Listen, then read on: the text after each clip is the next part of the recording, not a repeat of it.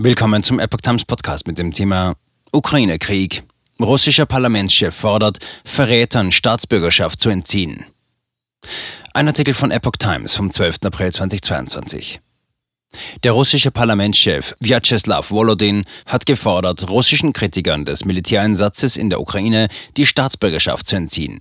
Die große Mehrheit unserer Bürger unterstützt den besonderen Militäreinsatz in der Ukraine. Sie verstehen seine Notwendigkeit für die Sicherheit unseres Landes und unserer Nation, schrieb Volodin am Montag bei Telegram.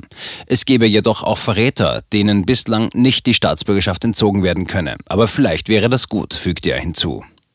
Als Beispiel nannte Volodin den Fall der Journalistin Marina Ovsjanikova, die Mitte März während einer Live-Sendung im russischen Staatsfernsehen ein Schild mit der Aufschrift Nein zum Krieg in die Kamera gehalten hatte. Wie am Montag bekannt wurde, arbeitet Ovsjanikova ab sofort als freie Korrespondentin für Russland und die Ukraine für die deutsche Tageszeitung Welt. Ovsjanikova werde für ein NATO-Land arbeiten und Waffenlieferungen an ukrainische Neonazis rechtfertigen, ebenso wie die Entsendung ausländischer Söldner zum Kampf gegen unsere Soldaten und die Sanktionen gegen Russland, schrieb Volodin.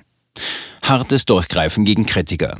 Seit Beginn der russischen Offensive in der Ukraine am 24. Februar geht der Kreml massiv gegen Oppositionelle vor. Tausende Protestteilnehmer wurden festgenommen, unabhängige Medien und Online-Netzwerke blockiert. Kritiker des Militäreinsatzes berichteten auch von Drohungen, etwa in Form von Schmierereien an ihren Haustüren. Am Montag wurde der bekannte Kreml-Kritiker Wladimir Karamursa nach Angaben seines Anwalts festgenommen. Ich habe vor weniger als zehn Minuten von seiner Festnahme erfahren und werde ihn besuchen, sagte der Anwalt Vadim Prochorow der Nachrichtenagentur Interfax. Der Grund für Karamursas Festnahme wurde zunächst nicht bekannt. Karamorsa hatte in den vergangenen Wochen allerdings wiederholt die russische Militärintervention in der Ukraine kritisiert. Der 40-jährige ehemalige Journalist war ein Vertrauter des im Jahr 2015 nahe des Kreml ermordeten Oppositionspolitikers Boris Nemtsov und steht auch dem russischen Regierungskritiker Michail Khodorkovsky nahe.